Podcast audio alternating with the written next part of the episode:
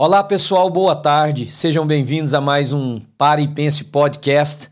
É um prazer receber vocês nessa mesa para a gente conversar sobre assuntos que podem nos ajudar a crescer, edificar a nossa vida, conhecer mais a palavra de Deus, enfim.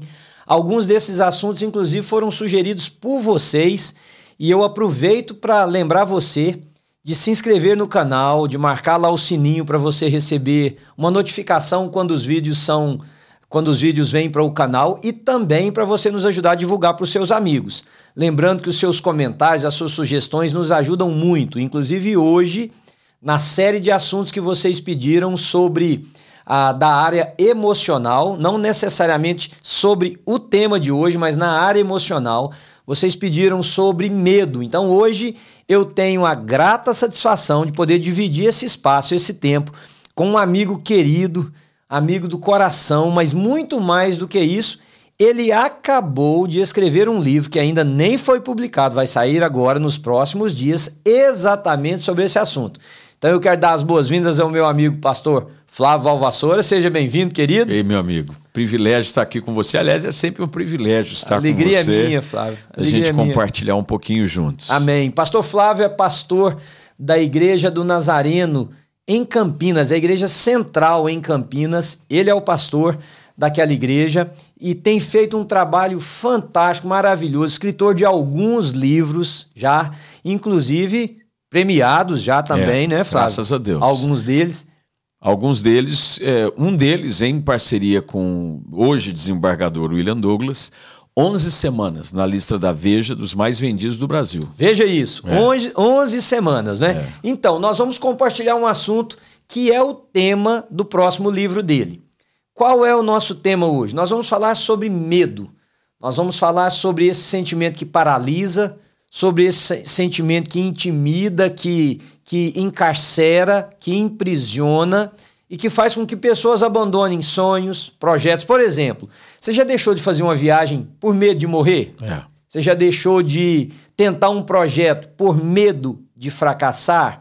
Você vive um relacionamento onde você tem medo que a qualquer hora o seu companheiro, a sua companheira se afastem, te abandone. Você tem medo que os seus filhos escolham caminhos errados, você tem medo de perdê-los.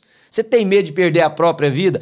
Esse sentimento tem encarcerado, tem amordaçado, tem feito com que pessoas vivam aquém da vida que Deus tem para eles. Eu queria dar início nessa nossa conversa, nesse nosso diálogo, com um texto que Paulo escreveu ao seu filho na fé, pastor Flávio, Timóteo. Timóteo. Quando ele diz na segunda epístola, no primeiro capítulo, assim: Porque Deus não nos deu, a versão que eu vou ler diz um espírito de medo e covardia. Há versões que dizem só, só medo covardia. ou só covardia. É. Esse diz de medo e covardia, mas vejam que coisa interessante, que produz um espírito que produz temor e covardia, ou uhum. um espírito que produz medo e covardia, mas sim um espírito que dá poder, amor e autocontrole. Interessante isso. a forma que Paulo coloca Exatamente. isso, né?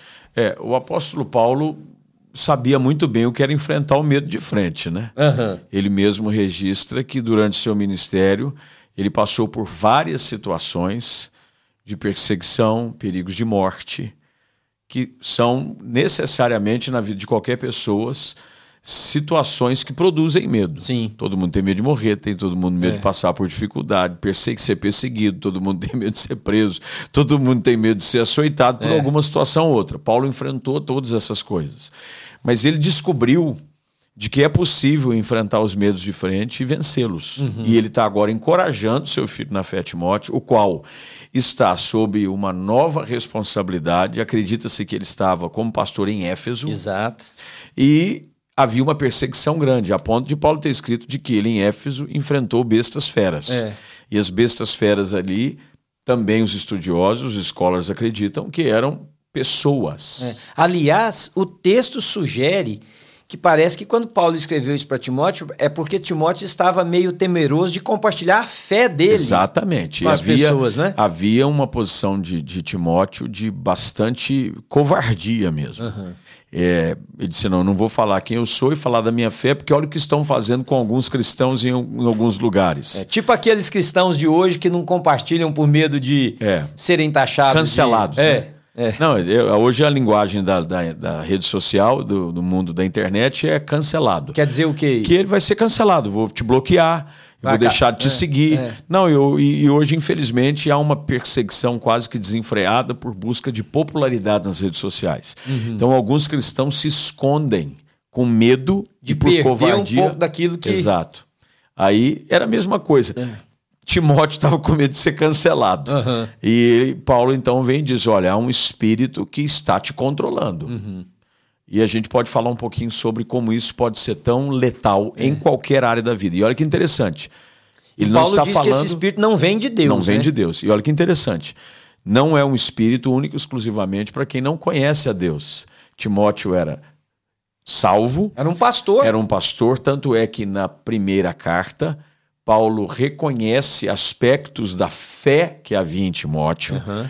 Ele pede para que seja reavivado o dom de Deus que há sobre ele, o qual foi confirmado pela imposição de mãos. Isso. Mas mesmo assim, ele se mostrava nessa circunstância, acuado pelo medo. É, olha o que diz logo anterior, Flávio, diz assim: lembro-me da sua fé sincera. Paulo está falando de Timóteo. Você tem você uma é um cara cristão, sincera, você é, é um cara crente, não um há homem problema. de Deus. Exatamente. Só que em algum momento Assolado ele se permitiu ser paralisado uhum. pelo medo que dominava as suas ações. Uhum. Sem criar aqui, sem spoil o lançamento do livro, qual parte do livro você acha toca nesse aspecto que nós estamos falando e o que, que você trabalha lá? É, eu, o, o, o, pontapé inicial do livro é exatamente esse texto, hum. é, onde eu falo como o medo tem um poder paralisante e escravizante. Uhum.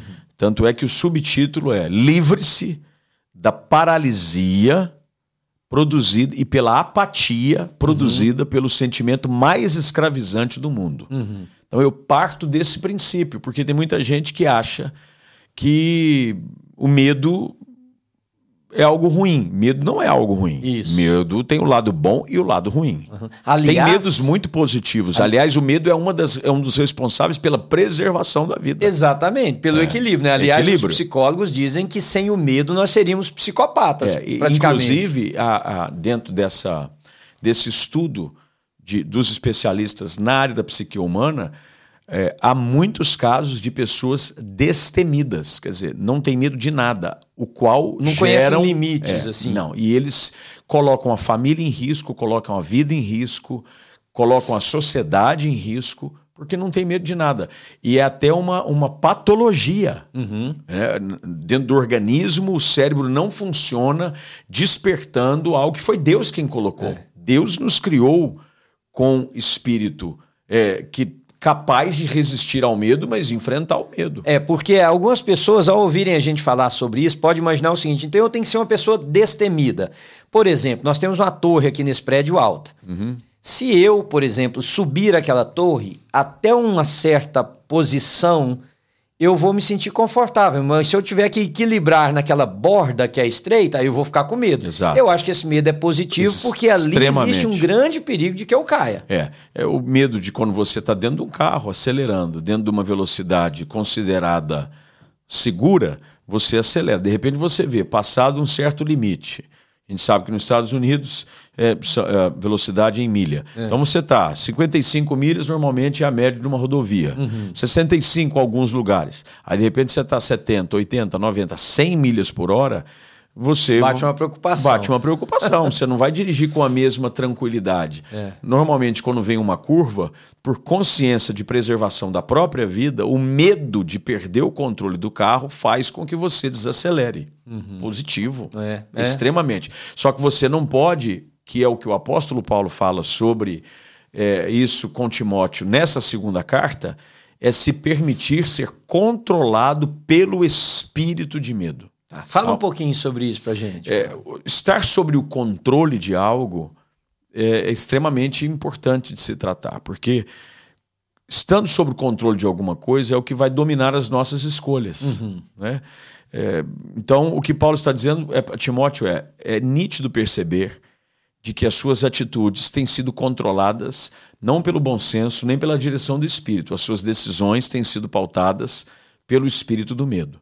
Quem sabe ali é óbvio que é algo para interpretação, para conjecturas textuais, mas o que se leva a entender é de que havia algumas coisas acontecendo na igreja em Éfeso e algumas decisões tomadas por Timóteo que não eram caracterizadas pela direção do Espírito de Deus. Hum. E Timóteo permitia-se em algum momento deixar de fazer algumas coisas ou não fazer outras, porque o medo estava assumindo o controle sobre a sua vida. Como e aí Paulo vem e o confronta. É, como se ele precisasse se posicionar, por exemplo, por exemplo em algo e não o fizesse é, por medo das consequências. Exato. E, e, esse senso de preservação da própria vida, ele passa por uma linha muito tênue, ele é muito fina. Aonde eu sei que é algo que vai preservar a minha vida, mas é algo que também vai ferir os meus princípios e valores. Sim. Eu tenho que saber como me posicionar. Sim. É por isso que, dentro do contexto do texto, Paulo diz: é importante você ter autocontrole. Uhum. Em algumas versões chama moderação, equilíbrio. Uhum. Uhum. Eu tenho que saber até que certo ponto o medo me faz bem e quando ele começa a me fazer mal. Quando eu tenho, sinto medo, mas eu não me deixo vencer por ele. Uhum e quando o medo já me escravizou. Por isso que esse livro, que vai sair agora no final do mês, chama Não Mais Escravo, Escravo do é. Medo. É. Eu não me, de maneira nenhuma eu tenho. Livre do medo. Livre do medo. Nunca mais sinta é. medo. É. Seria uma não loucura, vai não vai acontecer. Mas eu não quero que as pessoas vivam mais escravas do medo. Então não deixam de viver a vida com a intensidade que Deus as criou para viver porque tem medo. É. Vamos pensar sobre isso então e vamos criar aqui, quem sabe, dicas para a pessoa não entrar nessa nessa escravidão é. do medo, nesse caminho de domínio de um sentimento que se apodera da pessoa e faz com que a pessoa retraia, que a é. pessoa não vá. Por exemplo, eu conheço pessoas que têm medo de dirigir numa cidade maior, por tem, exemplo. Tem pessoas então, que têm medo de dirigir. Eu não digo nem de, de é, cidade maior. Mas aqui, por tem exemplo. Tem carta de motorista, e não tem o um carro na garagem, mas tem medo. Hum. Medo. É. Normalmente o medo ele é produzido por um trauma, por uma influência externa, seja por algo que aconteceu com alguém próximo a você, seja por a falta de uma afirmação que deveria ter sido produzida em algum momento da sua vida, talvez pelo contexto familiar nós somos sempre produtos de uma série de situações. É. E o medo não é diferente. É. É, então, é exatamente isso. Como é que eu posso me livrar disso? Ou melhor, como é que eu posso não entrar nessa situação isso, de escravidão. É. Porque, e aí depois a gente pode abordar um pouquinho para aqueles que já estão, né? Porque tem tanta gente dominado pelo muito, medo. Muito, muito. Ainda mais né? nesse Ali, tempo que vivemos. Isso, o, ata o, o, ataque de pânico, por exemplo, é. nada mais é do que um medo é. elevado a uma potência muito Exatamente, alta, né? Mas aí. então vamos tratar dessa primeira parte. Fala aí pra gente. Então, essas dicas para a pessoa não se deixar ser dominada por esse espírito de medo que escraviza, que intimida, que aprisiona, Flávio? Ao, ao estudar para produzir o material do livro, eu, quando vou escrever qualquer assunto, eu procuro é, fazer uma, um estudo exaustivo dentro uhum. daquilo que eu posso, obviamente. Qualquer é. assunto, ele é inesgotável. É. Quanto mais você... Tanto que quando se escreve, há uma regra básica entre o autor e o editor, que está ajudando a, uhum. a, fechar o trabalho, é de que você tem que chegar em algum momento e dizer basta. É. Porque senão você nunca vai fechar o material. Eu conheço gente que sonha em escrever livros há 5, 10, 15, 20, 30 anos. Aí eu pergunto por que, que ele ainda não publicou nada. Diz, não, mas é porque ainda não consegui fechar o assunto. Mas você nunca vai fechar. É. Nunca vai fechar. É. Você precisa, é, ao escrever um assunto, entender, bem, isso aqui eu acho que é o suficiente para eu publicar algo Sim. que vá ajudar alguém. Então, quando eu comecei a estudar sobre essa questão de medo, sobre o que leva as pessoas a entrarem nesse laço da escravidão do medo, uma das primeiras coisas que eu identifiquei foi que o medo, é, por ser um espírito, ele normalmente se manifesta por conta de contextos sociais e familiares. Uhum. Então, Bom, pessoa... então, peraí. Em primeiro lugar, você está colocando o medo não apenas como uma condição da psique humana, não. mas com uma carga espiritual, então. Exato. Aliás, tem os dois lados, né? Uhum. Há a carga espiritual, porque o diabo usa essa questão do medo, uhum. da ameaça. Um dos casos mais célebres é do texto do primeiro livro dos Reis, capítulo 19, quando Jezabel ameaça o profeta, e ele dizendo, foge de medo. E ele né? foge de medo. medo. Ele, inclusive, deixa o seu moço no meio do caminho, encontra um lugar debaixo de uma árvore e pede para morrer. É, é.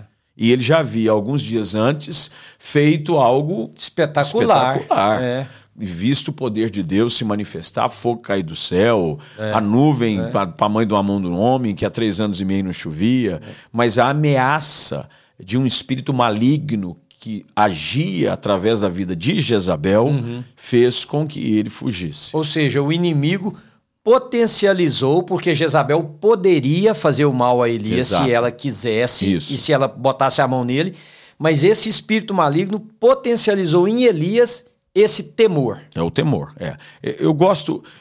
Eu, eu não gosto muito de usar a palavra temor para medo. A gente uhum. sabe que elas têm a mesma raiz linguística, elas vêm do, do mesmo, do mesmo lugar, uhum. mas normalmente temor é, é, positivo, é o lado bom do medo. Uhum. É o temor do Senhor, é o princípio da sabedoria. Sim. O temor do Senhor é o princípio da vida. Aliás, Provérbios fala inúmeras vezes sobre temor. Quando eu fui estudar. Na grande maioria das vezes, de forma positiva. Positiva, é. positiva. E Deus, todas as vezes, ao, ao estudar para encontrar um material que pudesse ajudar pessoas, há, há um, um, um folclore de que 365 vezes na Bíblia aparece a expressão não temas, uhum. uma para cada dia do ano. Não existe. Uhum. Isso é um folclore como tantos outros bíblicos é. que as pessoas inventam. Mas existe sim cerca de 170 177 vezes algum tipo de interpretação para uh, o argumento sobre vencer o medo, não se deixar uhum. escravizar pelo uhum. medo nas escrituras, Sim. do início ao fim. Uhum. É, quando Jesus desafia pessoas, por exemplo, o texto que nós usamos aqui ontem, é. Lucas 5, é, o medo de deixar a profissão, o medo de enfrentar o passado. Quando Simão diz, eu sou pecador, é. afasta-se de mim. Jesus é. diz para ele, não, não temas. Temos, é. Não temas. É. Lá em Fique Gideão, tranquilo. lembra da história de Exato. Gideão? Também é. ali... Então, o que eu descobri, aqui para a gente dar um pontapé inicial para como, como a gente vence o medo e se livra da escravidão. Todas as vezes que Deus chama alguém para algo grande que ele quer fazer através da vida dessa pessoa, a primeira coisa que Deus combate é o espírito de medo. Uhum. Todas as vezes. Moisés usa isso, o, argumento, isso. o argumento da língua pesada. Uhum. Ele tava, não queria voltar para o Egito, por quê? Ele tinha matado alguém lá. É. Então, possivelmente, havia um pedido pela cabeça é, dele. É. Ele era um fugitivo, ele era um assassino. Aí Deus processado. diz assim para ele: você volta para o Egito, porque eu vou te usar para libertar o meu povo. O medo de ter que enfrentar o seu passado começa a gerar em Moisés coisas que normalmente tipificam alguém que está debaixo de um espírito de medo. Desculpas. Uhum. Ah, eu não vou por isso, ah, eu não vou por causa disso, eu tenho língua pesada. Manda outro no meu lugar. Uhum. Uhum. Quando Josué é chamado a levar o povo a possuir a terra prometida, a cruzar o Jordão, o que é que está, é o um versículo conhecido por muitos, Josué capítulo 1, versículo 9. É, não, não tema, temas, né? eu sou contigo. É. Por quê? Porque é um desafio grande. Gedeão, como você citou, e tantos outros a primeira coisa que eu entendo que a gente precisa fazer para vencer um medo é primeiro saber que ele existe. E eu vou ter que encará-lo de frente. Fingir que as coisas não acontecem não me ajuda a vencê-las. Uhum. A pior coisa que existe é você lutar com um inimigo invisível. Quando eu identifico o meu inimigo, eu sei que ele é uma realidade e eu preciso enfrentá-lo para vencê-lo, eu já dei um enorme passo para a vitória. Uhum. Então, eu vou derrubar o medo, sair da escravidão e não entrar sequer nela, como a gente estava falando, uhum entendendo isso. De que Deus vai me ajudar. Uhum. Não temos, eu sou contigo. Não temos, não temos, não temos, não temos. Porque tudo que Deus nos chama a fazer é, é amparado pela Sua presença, uhum. pelo poder da Sua palavra, pelo comissionamento que Ele nos deu. Tanto é que Jesus, quando envia os discípulos, ele os envia já alertados daquilo que viria a acontecer. Uhum. Então, espera aí. Vamos só colocar. Prime... O primeiro passo, então, seria reconhecer que o medo existe. existe. O medo está aí, eu Todo vou mundo, medo, ó, você terá medo. Todo mundo tem medo de alguma coisa. Isso, isso. Até aqueles raízes, momento brabão, machão, tem medo conversa, tem medo. Eu conheço é. um homem brabo, mas que tem medo de qualquer uma doença boba, é. tem, tem medo tem de barata. Medo de inseto, barata, barata, exatamente. Eu conheço um pastor que não pode ver barata. Ele sobe na cadeira, chama a mulher. Desesperado. Tem, aliás, eu estudei, tem um nome, carracacofobia, que é quem tem medo de barata. É, é? Carracacofobia. É uma língua estranha? É, car, é quase um eita manto. é, é quem tem medo de insetos. Deve cacarote. Ca, é, deve ser cacarrofobia. É. é. quem tem medo de barata. Medo de barata. Você já imaginou um negócio é, desse? Então, primeiro passo, vamos reconhecer que o medo é parte da composição humana, é a vida. Deus nos criou. É.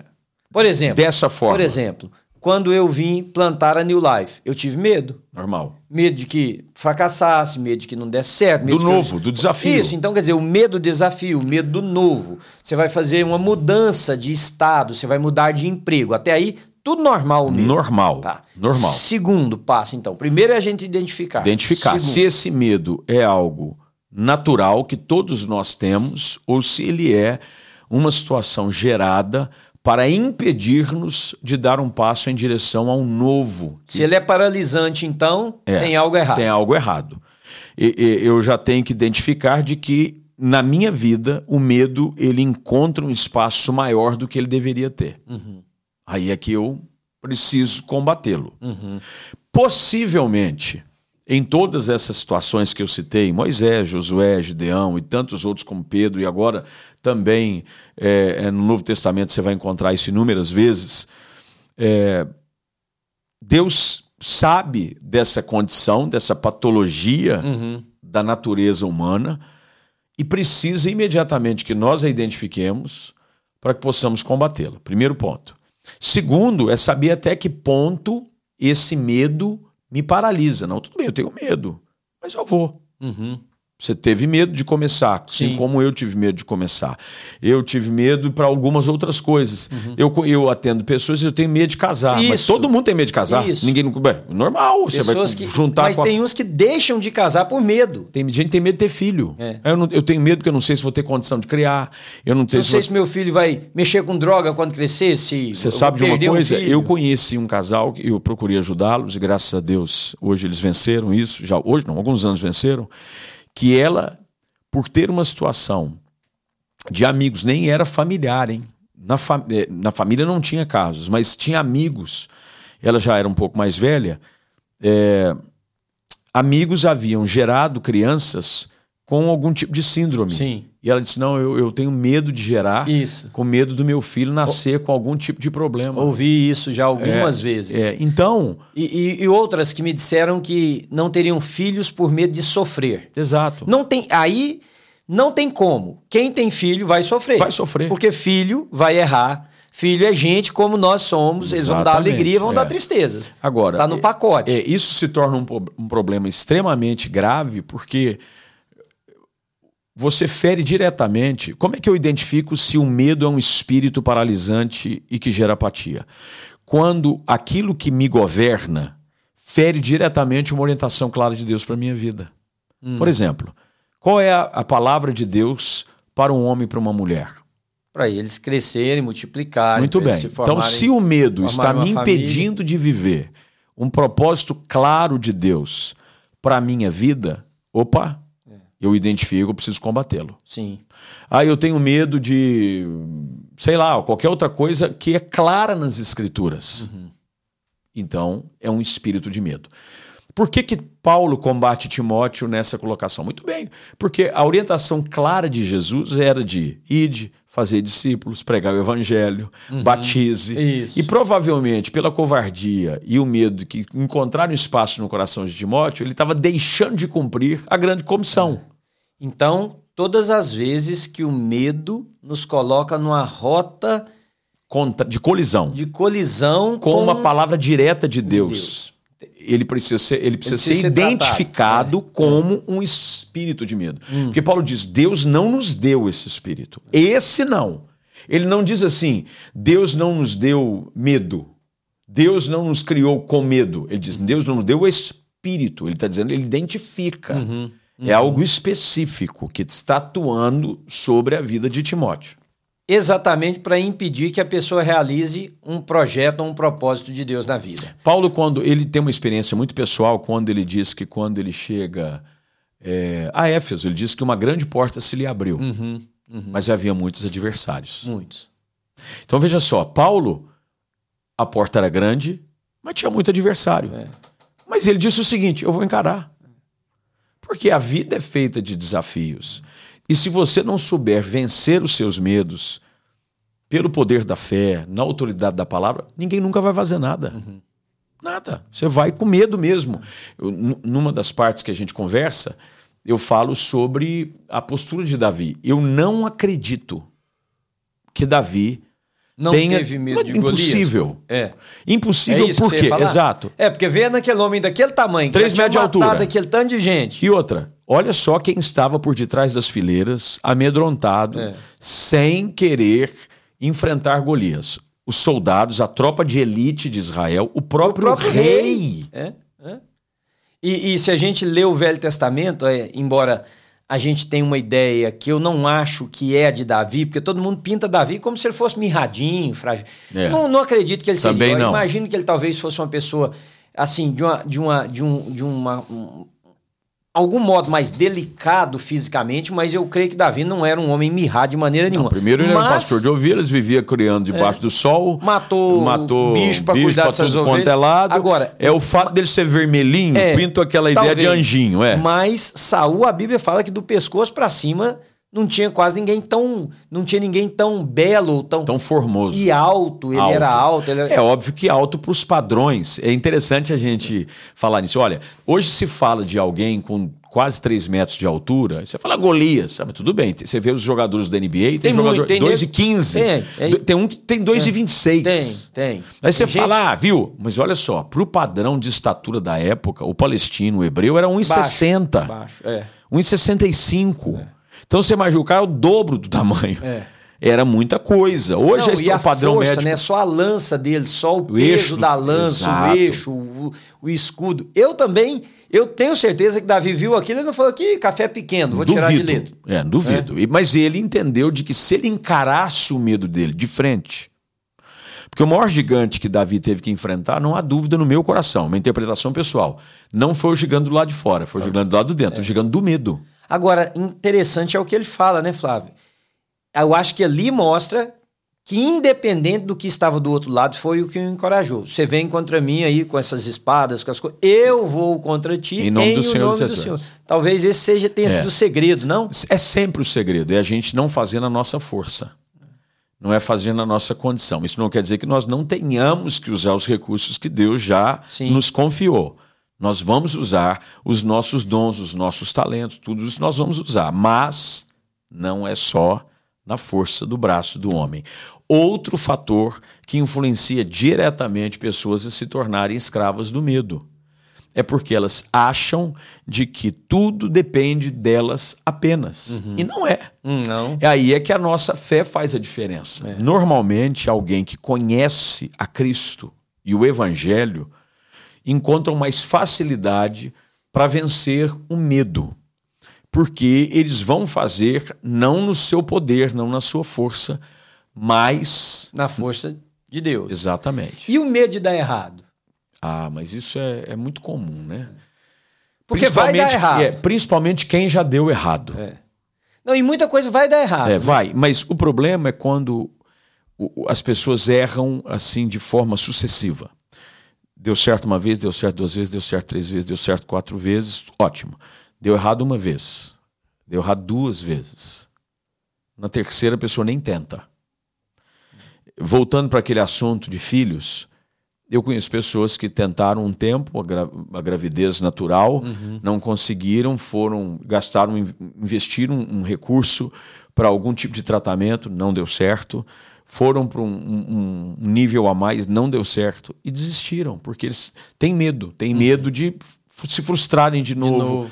É. Por exemplo, vamos trazer para uma questão um pouco mais comum: pessoas que se decepcionaram é, é, no relacionamento com, com o sexo oposto. Uhum, uhum. Ah, eu conheci uma pessoa, mas eu, eu, ela me feriu, ela me machucou, ela me traiu e eu, eu, eu tenho medo de é. confiar em alguém é. de novo, não eu tenho medo, mais. não quero mais.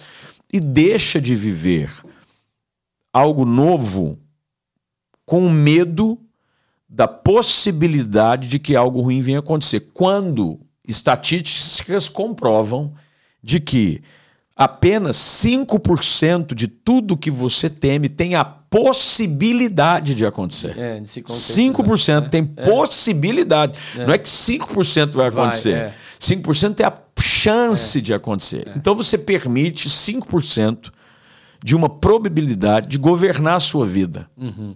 E isso se tornou um grande escravizante. Por exemplo, eu estava lendo sobre o medo de voar. É um medo que assola um número enorme de pessoas, né? Mas a porcentagem é de 0,000 não sei o que por cento das pessoas que tinham medo de voar que morreram por causa de um acidente eu, aéreo. Eu conto no livro um episódio recente que aconteceu. Eu fui a Brasília e no voo de volta para Campinas, que é a cidade onde eu moro, é, teve uma turbulência terrível, uma das piores que eu já enfrentei. Eu voei muito já, eu vou bastante. Mas foi assim uma tempestade terrível, porque foi aquela tempestade de verão no Brasil tropical, Sim. com ventos muito fortes e, e é uma mudança. E raio. E, e a aeronave foi chacoalhada assim de uma forma quase que desgovernada. Subia, descia, ia para um lado e para o outro. E o piloto estava tentando se aproximar do aeroporto até que ele recebeu uma orientação de que não era seguro uhum. continuar com a aproximação. E ele se afastou, mas depois de um trauma uhum. comum, porque onde você via a tripulação, mesmo já experiente, um tanto assustada. É. Foi direcionado para uma outra cidade, Curitiba. O, o comandante pediu desculpa uhum. de ter gerado aquela situação, mas era o protocolo, ele não fez nada que colocasse o, o, o voo em risco, em risco, mas o leigo não sabe é, nada disso. É. Né? E quando chegamos em Curitiba, havia a possibilidade de não voltarmos para Campinas, o voo permanecia ali, porque se a tempestade continuasse intensa, era o mais seguro a fazer. Quando meia hora depois, é, o comandante volta dizendo: olha, a tempestade já diminuiu. Nós podemos, nós podemos voltar. Muita gente não queria. 30 pessoas desceram do voo. 30. Principalmente motivadas pela ação de um. Uma moça, assim, completamente descontrolada, tremia, pálida, Disse, nesse voo não fico mais, eu não vou mais hoje, eu não vou mais hoje. Aí a moça falou assim: ó, se a senhora descer, a companhia aérea não pode se responsabilizar por acomodação, por um novo voo, porque nós reunimos condições uhum. de voltar com segurança. Não, eu não fico nesse voo. Quando ela tomou essa atitude, foi incrível. Foi um efeito cascata. 30 um pessoas, após o outro, 29 30. desceram com ela. 30 desceram. Ela ah, e mais 20, não, ah. ela e mais 29. Sei. 30 desceram. Por quê? Porque o medo também tem essa ação. Ela, ele contamina. É. Quando você pega a história de Gideão, o que, que, que Deus manda ir embora para casa? Os medrosos, né? Os tímidos, lá parece Porque tímido, ele mas sabia, a palavra é medroso. É medroso. Porque ele sabia que, que um ambiente contagiar. cheio de gente medrosa é. Qual foi o problema de Josué e Caleb quando volta com os dez espias? Os outros, o medo dos outros também. Nós, eles, nós éramos como gafanhotos aos olhos dele. Todo mundo com medo, eles vão não comer vivo. Ou seja, o medo nos diminui e potencializa os obstáculos que nós estamos contemplando. Exatamente. Então é, é, um, é um fenômeno, infelizmente, destruidor. Flávio, e o, e o medo pedagógico. Tem isso? Tem, Você trata disso no livro? Tem, alguma trato coisa? também. Porque o medo pode ser uma ferramenta de ensino, maravilhosa, de maravilhosa, de, de, maturidade. Nós fomos criados com medo, ou não? Você não foi? Sim, o chicote, eu fui, o cinto eu fui do meu pai medo. era dobrado. O olhar do meu pai me dava medo. É, é. Mas ele me ensinou muita coisa. Inclusive a não fazer coisa Exato, mas me ensinou a respeito. É, é. Me ensinou o medo de apanhar, o medo de ser repreendido. Não, eu, eu conto medo... aqui na igreja que meu pai quando ele batia, a surra era homérica. Ele não, tirava não. o cinturão, dobrava a ponta com a fivela, né? Segurava ali e batia, que a gente ficava com marcas do cinto no bumbum, uhum. nas pernas, isso aí era normal. Mas eu digo para as pessoas que hoje uma palmada é caso de levar a pessoa para o juizado de menores, porque está espancando, abusando. Eu digo para as pessoas, não estou fazendo apologia à pancada em ninguém, nunca bati nos meus filhos, eduquei de outra maneira, mas no meu contexto, porque eu não fui fácil, serviu Muito. Muito. Mas muito. Eu conto um caso que eu juntei com dois outros meninos que não eram gente boa e nós fomos roubar garrafa. Naquela época eu era menino, tinha as garrafas de cerveja muito grande que se vendia. Não sei se ainda vende mais. Então nós fomos roubar umas garrafas para vender porque queríamos comprar peão para poder brincar de peão na sei. rua. Ao roubarmos lá as garrafas, eu, ó, um menino bateu uma garrafa na outra, fez barulho e a mulher viu de longe, eu parecia muito meu pai. E a gente correndo assim, ela falou assim, manezinho. Quando ela falou, eu falei, morri, morri, Pronto. agora é só enterrar. Nas tuas mãos entregue meu espírito. Pronto. É. Mas meu pai, quando chegou em casa à tarde, a mulher contou para ele, ele me procurou o que que era, enfim, a história é longa, só para encurtar, ele falou assim, você... Quando... Só que nós havíamos roubado as garrafas escondido para pegar depois. Alguém foi lá e achou as garrafas escondidas hum. e levou tudo. Os meninos sumiram, os outros dois. A mulher falou, eles me roubaram, acho que 23, 25 garrafas, alguma coisa assim. Meu pai disse assim: Eu vou te acompanhar. Você vai de casa em casa na rua bater. Quando alguém abrir, você vai falar assim: Você tem garrafa? Tem. Me dá uma garrafa ou duas. A mulher vai te perguntar por quê. Você vai responder: Porque eu roubei umas garrafas e eu preciso devolver. Meu pai fez isso comigo, Flávio, até eu juntar a última garrafa. Ele ficava na rua, olha, e eu tremendo, porque eu sabia que mesmo depois de devolver as garrafas, eu levaria uma surra. O que, que aquilo me ensinou? A propriedade alheia não é minha eu preciso respeitar o limite dos outros. Então, Exato. quer dizer, tem, por, por medo dele, eu aprendi lições que eu carrego na minha vida de honestidade, de sinceridade, de transparência até hoje. Uhum. Então, o medo pode ser pedagógico também. Sempre, sempre. É, é, aliás, o medo sempre ensina. Ensina o que se deve fazer e o que não se deve fazer. Uhum. O medo que escraviza, ele me ensina de que se eu me permitir ser dominado por ele, eu não vou avançar. Sim. O medo positivo vai me ensinar de que há alguns lugares que eu tenho que aprender a respeitar. Quem é que nunca foi corrigido pelo pai e cada sentada diz assim, isso é para você aprender a nunca mais fazer isso. Isso, isso é para você aprender. Novo não tinha aprendido. Exatamente. Então é, é, é, tem esse lado extremamente importante, uhum. né? É do medo. E, e durante esse período da pandemia, nós descobrimos o poder destruidor do medo destruidor, absurdo. Uhum. Pessoas que até hoje. Medo, inclusive, do outro. Do né? outro.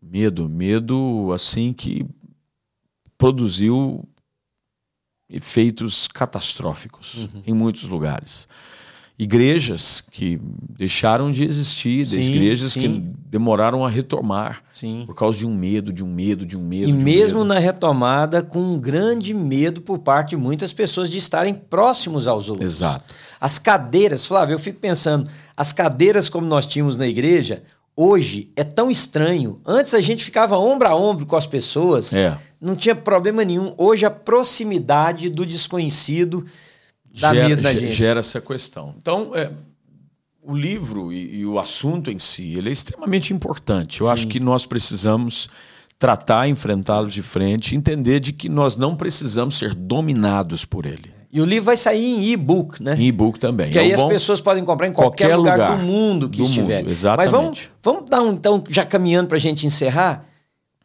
vamos ver se a gente dá duas ou três, dois ou três passos para quem está agora uhum. debaixo desse domínio. Porque nós falamos para evitar da pessoa entrar. Exato. Agora, quem está tomado pelo medo de qualquer área da vida. Dois ou três passos para essas pessoas começarem um processo de libertação. É, o, o, livro basicamente tem esse foco, não é? Hum.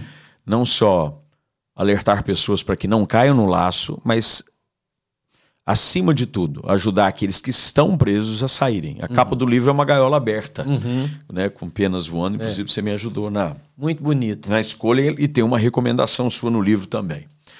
É a primeira coisa que a pessoa tem que entender é de que há um Deus que nos liberta de qualquer cadeia e situação. Você Amém. não precisa viver para sempre escravo de nada. Repete essa parte, é. Flávio. Há um Deus. Há um Deus que tem poder para nos libertar de qualquer tipo de cadeia que nos aprisiona. Isso tem a ver com você. É. Isso tem a ver com você que está ouvindo. Preste bem atenção é. nisso.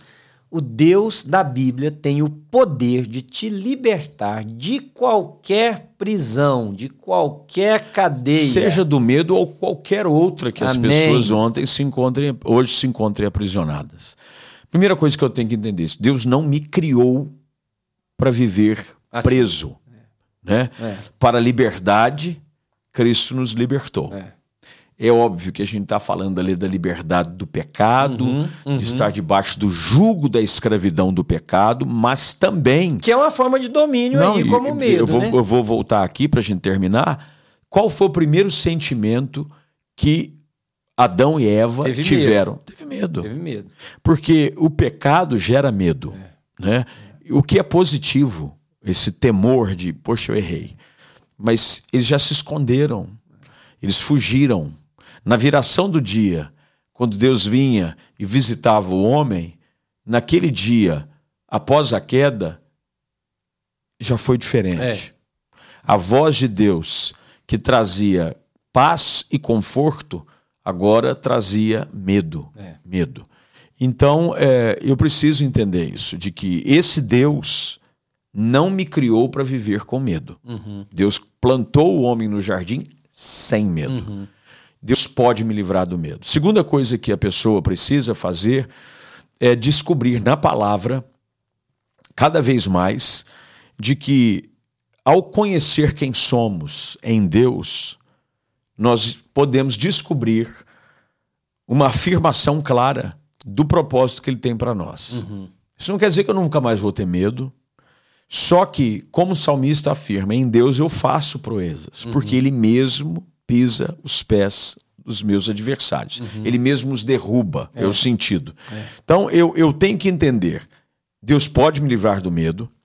Pela Sua palavra eu encontro a estratégia para vencer o medo. Uhum. Não é? Uhum. Essa é a vitória que vence o mundo, a nossa fé. Uhum. Então é pela fé. Não é que eu vou deixar de ensinar, como é que é? Do nada é. eu não tenho mais medo. Não. É. Mas a melhor maneira de vencer o medo é enfrentá-lo. Uhum. E continuar firme na promessa de que esse Deus é poderoso para cumprir o que ele prometeu. e para fazer, inclusive, aquilo que nós imaginamos ser impossível. Exatamente, exatamente. Então, esse é o segundo passo. O terceiro passo é você estar tá cercado de pessoas que injetam em você coragem. É. Tem muita gente cercada de gente negativista. Extremamente. Medrosa. É, é, o, o, o medo paralisante, ele é aquele que nos é transmitido. Nós ficamos com medo de pegar um vírus, uhum. e tem muita gente que usa máscara e tudo mais, e está correto em alguns ambientes, deve-se usar sim. mesmo. Agora, o, o, o, vírus mais contagiante, que é transmitido de uma forma mais letal ainda, é o medo. É. Porque medo, com medo, por exemplo, é, pais transmitem medos aos filhos. É.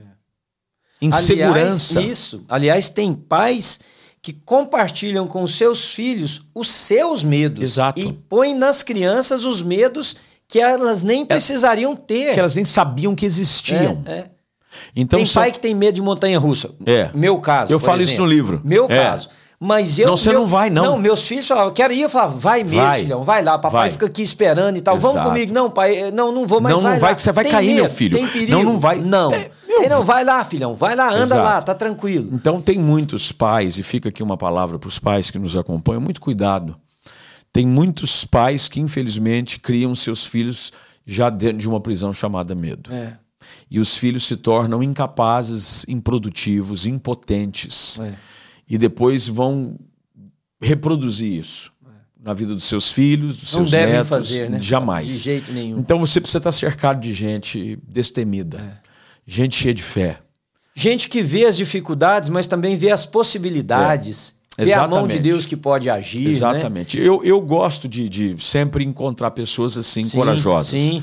É, é, dentro da palavra que Deus fala, Josué, não, não temas. Ser forte e, e corajoso. corajoso. Coragem não é ausência de medo. Sim não é? Mas é a capacidade Coragem de enfrentar, de enfrentar o medo. É. Então é isso que a gente precisa entender. Eu preciso é, conversar com pessoas. Mas você nunca teve medo? Não, eu tenho medo. Mas eu descobri de que Deus me deu a capacidade de enfrentar os meus medos e vencê-los. Uhum. E para terminar, eu volto no Gideão que você citou. É, Deus disse a ele: vai nessa tua força, uhum. homem valente. É. Deus está dizendo para Gideão: há algo em você que talvez nem mesmo você tenha identificado, mas eu estou aqui para te dizer, você é capaz. Sim, sim. Você pode. Não, e interessante. Você vai fazer. Gideão se achava, se achava não, né? É, Era ele se enxergava, né? Não, mas eu digo assim, era fato. Ele era da, da menor tribo Isso. de Israel. E era mais ele pobre. era o mais pobre da família, Família. e o mais novo da Mais casa. da Quer casa. É. dizer, tudo operava contra, mas Deus vê ele como um homem valente. É, Então, isso é importante. Para vencer o medo, eu preciso me enxergar como Deus me enxerga e eu preciso me cercar de pessoas que me encorajam, mesmo quando em mim mesmo não há forças para enxergar uma possibilidade melhor de amanhã. Quando isso acontece e a gente une esses fatores, pode ter certeza, as correntes se ca- quebram, Amém. as portas se abrem e as pessoas conseguem viver. E tem, tem negócios maravilhosos esperando para serem iniciados, Uhum. há famílias esperando para serem formadas, filhos esperando para pra sair nascer. do papel, né? Simplesmente quando você dá um passo para enfrentar o seu medo É, de frente. e sabe de uma coisa? Eu vou usar aqui uma ilustração final. Eu tinha medo, medo, assim, medo do desconhecido. De uma vez me levaram para pular de bungee jump. Uhum. Eu estudava na Califórnia, em San Diego, e uns amigos me levaram naquelas plataformas Sei, grandes, né, de parque, eh, amusement park, tinha um, um bungee jump.